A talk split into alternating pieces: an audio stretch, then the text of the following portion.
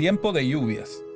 Este mes pondré fin a tu sequía espiritual y ministerial, dice el Señor. Prepárate, pues mi espíritu lloverá sobre ti.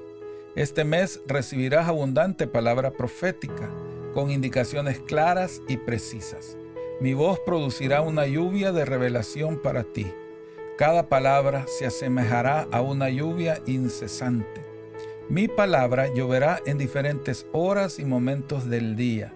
Refrescará tu ser, revitalizará tu fe, te llenará. Por tanto, yo le ordeno a los cielos y a la tierra que envíen lluvia sobre ti, declara el Señor. A su voz se produce muchedumbre de aguas en el cielo y hace subir las nubes de lo postrero de la tierra. Hace los relámpagos con la lluvia y saca el viento de sus depósitos. Jeremías 10:13